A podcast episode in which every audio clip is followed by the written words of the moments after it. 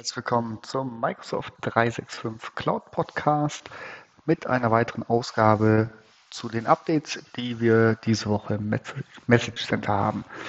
Ähm, ja, beginnen wir wie immer mit den Sachen, die für die Nutzer interessant sind und kommen dann, oder ist heute einiges dabei, äh, zu den Sachen, die für die Admins eher relevant sind. Fangen wir äh, traditionell mit Teams an. Hier haben wir das erste ähm, ist Pin a Chat Message. Ähm, das heißt, wir können eine Chat-Nachricht nach oben in unseren Chatverlauf pinnen, sodass sie immer äh, zur Verfügung steht und dann auch angezeigt wird. Genau, das soll im Mitte Februar ausgerollt werden und genau, hilft einfach ein bisschen Übersicht zu haben, falls man dort was Wichtiges anpinnen möchte. Dann ähm, haben wir eine, äh, ein Update für die unter euch die Safari-Browser nutzen, um mit Teams zu arbeiten. Hier wird es ab Mitte Januar, also ab sofort, ähm, möglich sein, neben dem Video, das man äh, dort anzeigt, auch den Content zu sharen. Das ging bisher nicht. Das äh, steht dann zur Verfügung. Das heißt, man kann ähm, ja beides gleichzeitig denjenigen, die in der, im Meeting sind, äh, zur Verfügung stellen.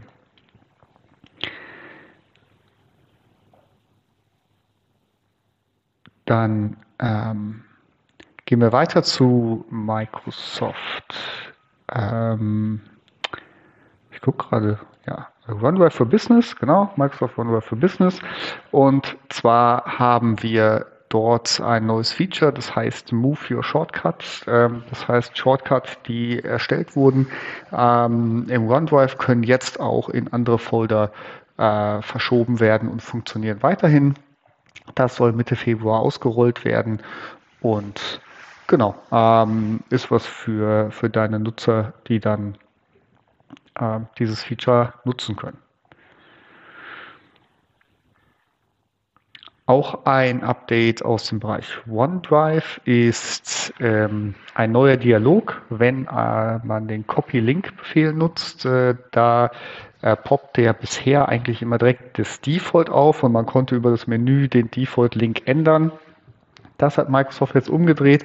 Äh, es kommt erst, kommen die Link-Settings ähm, und dann kommt das Copy-Link ähm, und ähm, genau, so dass man sich aktiv äh, überlegen muss, ähm, welche Settings man denn für den Link nutzt. Das soll äh, jetzt ab Mitte Januar ausgerollt werden und bis Ende Januar dann auch schon durch sein.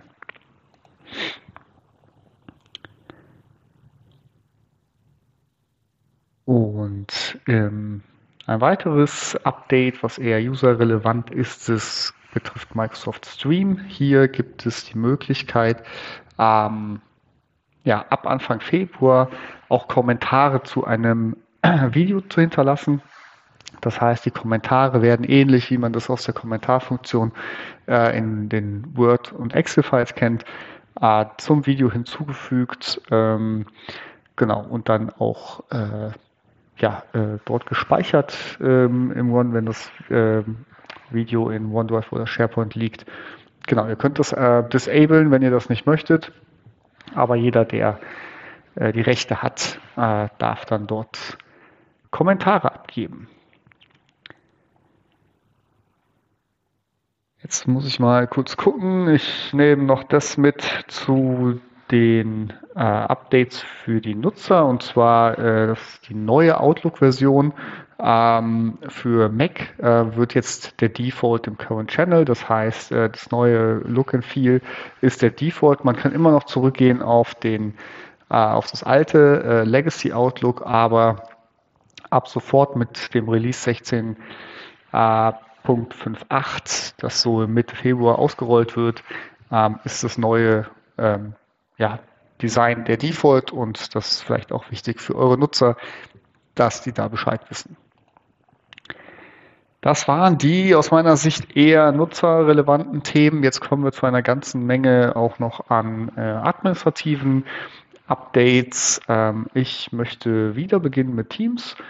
Und zwar gibt es ähm, Information Barrier äh, Modes in Teams. Also das bedeutet, man kann verschiedene Teams, verschiedene Nutzer voneinander abgrenzen, wenn man dieses Feature Information Barrier nutzt. Ähm, ein Beispiel wäre, man, man lädt verschiedene externe äh, ein oder Teams, nutzt verschiedene Teams äh, und die Mitglieder sollen nicht miteinander kommunizieren dürfen über, über Teams. Äh, ist es eingeschaltet, können die ähm, ja, werden die nicht mehr mehr gefunden im Chat, wenn man nach den, nach den äh, Leuten sucht, äh, hat meistens Compliance-Anforderungen. Ähm, ja, wenn ihr das möchtet, dann äh, könnt ihr hier jetzt ähm, dieses Feature neu nutzen und ähm, ja, ähm, auch in Teams das so zur Verfügung stellen.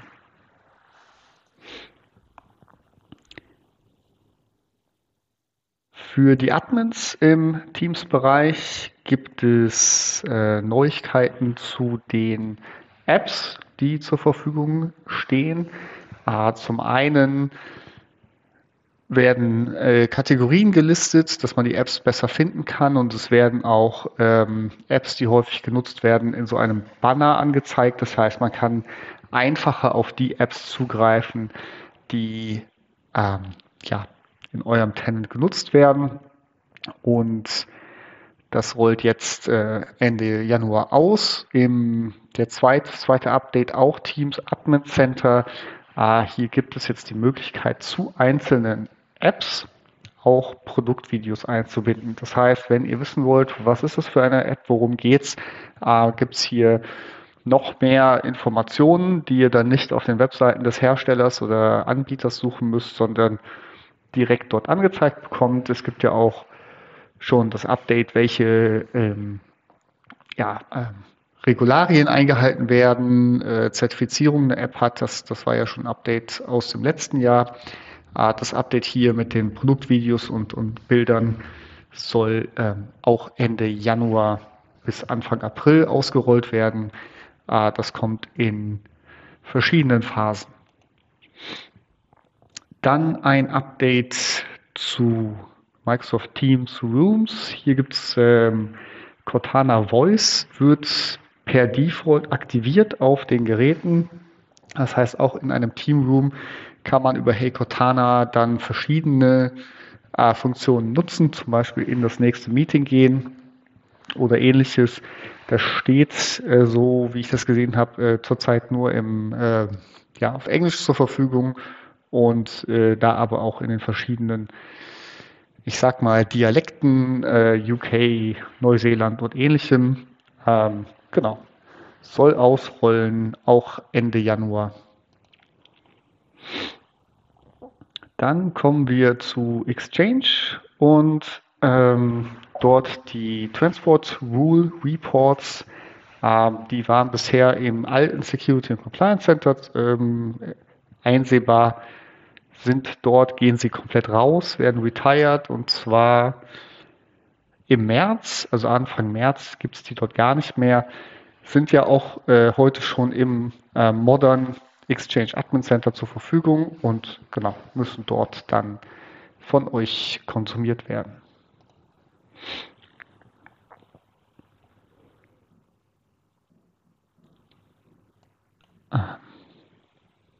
Genau, ein weiterer Report, den habe ich gerade gesucht, ähm, der äh, Encryption Report auch aus dem Security und Compliance Center wird dort auch nicht mehr zur Verfügung gestellt.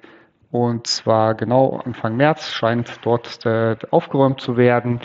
Ähm, ja, wenn ihr den Re Encryption Report ähm, konsumieren möchtet, dann geht bitte ins Compliance Center. Dort steht er dann weiterhin zur Verfügung.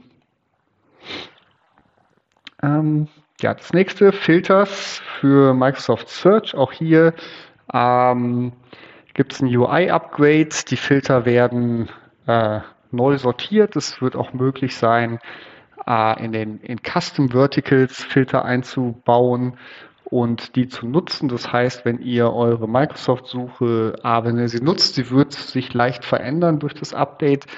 Ähm, und wenn ihr dort auch eigene Verticals eingebaut habt, ähm, habt ihr auch Möglichkeiten zur Filterung zur Verfügung, zum Beispiel, also halt die Suche einschränken auf Last Modified, ähnliches. Ähm, dieses wird euch jetzt ab Mitte Januar zur Verfügung stehen und bis Ende Januar ausgerollt sein.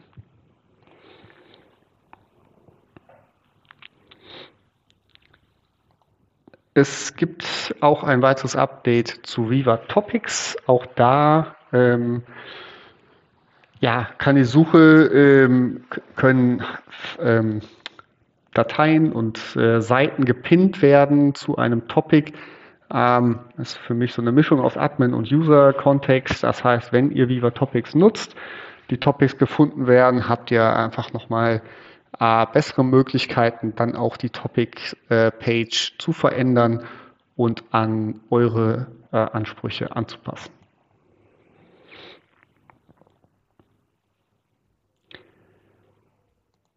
Der Microsoft Graph wird ähm, erweitert auf Jira und Confluence. Das ermöglicht euch dann, äh, die Seiten aus Jira und Confluence auch in der Microsoft Search anzuzeigen. Das heißt, auch hier könnt ihr eure Suche weiter verbessern, wenn ihr die ähm, beiden Produkte nutzt von äh, Altasian. Also ähm, wenn ihr die Anforderungen habt, könnt ihr ab äh, Anfang Februar die Sachen einbinden und euren Nutzern über die Microsoft-Suche zur Verfügung stellen.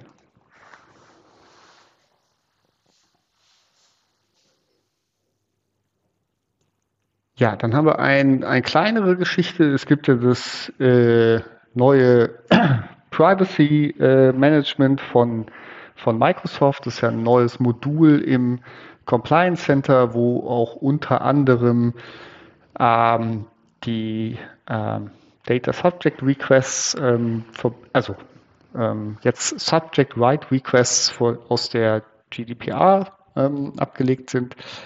Das wird umbenannt in Microsoft Priva. Warum, weshalb, wieso, ich weiß es nicht. Es wird einfach umbenannt. Ähm, ja, hoffentlich äh, lässt es sich dann im Sprachgebrauch von Microsoft Viva unterscheiden. Äh, Finde ich sehr ähnlich aber es ist, wie es ist. Äh, Microsoft Priva ist jedenfalls das neue äh, Privacy Risk Management und Subject Rights Management.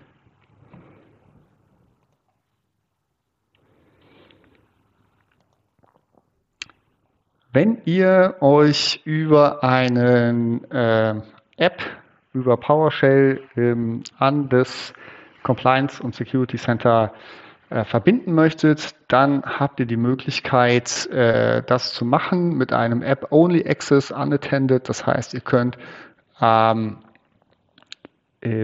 ja, mit Modern Authentication eine App bauen und zum Beispiel Reports extrahieren aus den Centern. Es äh, ist eine Anleitung beschrieben, wie das geht. Und äh, genau, wenn ihr da die Anforderungen habt, könnt ihr das tun. Das steht ab Mitte Februar zur Verfügung.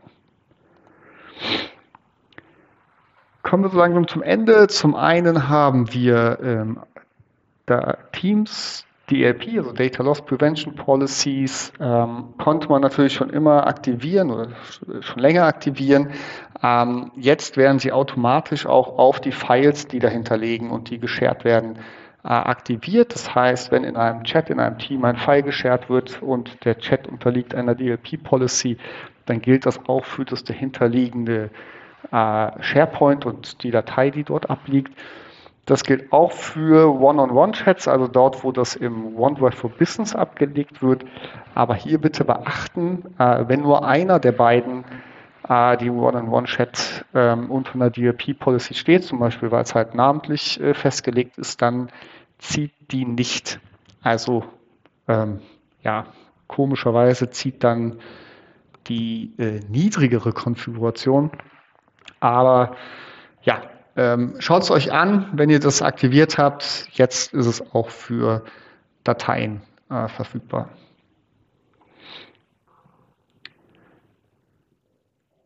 Genau. Ähm, eine Sache haben wir noch. Exchange Auto Labeling Policies ähm, können jetzt äh, sowohl eingehende E-Mails encrypten als auch manuell hinzugefügte Labels ersetzen. Das heißt, wenn ihr Anforderungen an euer Labeling habt, die automatisch umgesetzt werden sollen, in Bezug auf äh, fixe Label, die äh, zum Beispiel immer höher klassifiziert sind, wenn es an eine bestimmte Domain geht, oder auch das Encrypten von äh, Mails, die von außen kommen, dann ist das jetzt möglich, beziehungsweise ab Mitte Februar, äh, dass ihr das in euren ähm, Labels setzt und im Compliance Center im Bereich Auto-Labeling dann auch umsetzt. Und zum Abschluss äh, heute wieder eine lange Session. Viele Updates sind diese Woche reingekommen. Zum Abschluss ein Update aus dem Message Center für das Message Center. Und zwar ähm, wird demnächst in den äh, Nachrichten angezeigt, wie viele Nutzer von dieser, ähm, von dieser Änderung betroffen sind. Das heißt, man sieht dann zum Beispiel, wie viele Nutzer bei euch im Tenant äh, Teams benutzen oder wie viele Outlook-Nutzer von so etwas betroffen sind.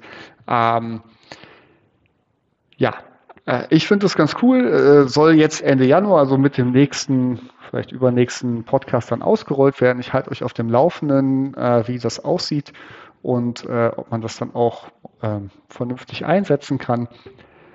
Ähm, damit aber wieder verbunden meine Aufforderung und mein, mein Aufruf, auch euer eigenes Message Center immer gut im Auge zu haben, selber durch die Nachrichten durchzugehen und ähm, dementsprechend eure Nutzer vorzubereiten. Ich wünsche euch eine gute Woche und bis zum nächsten Mal.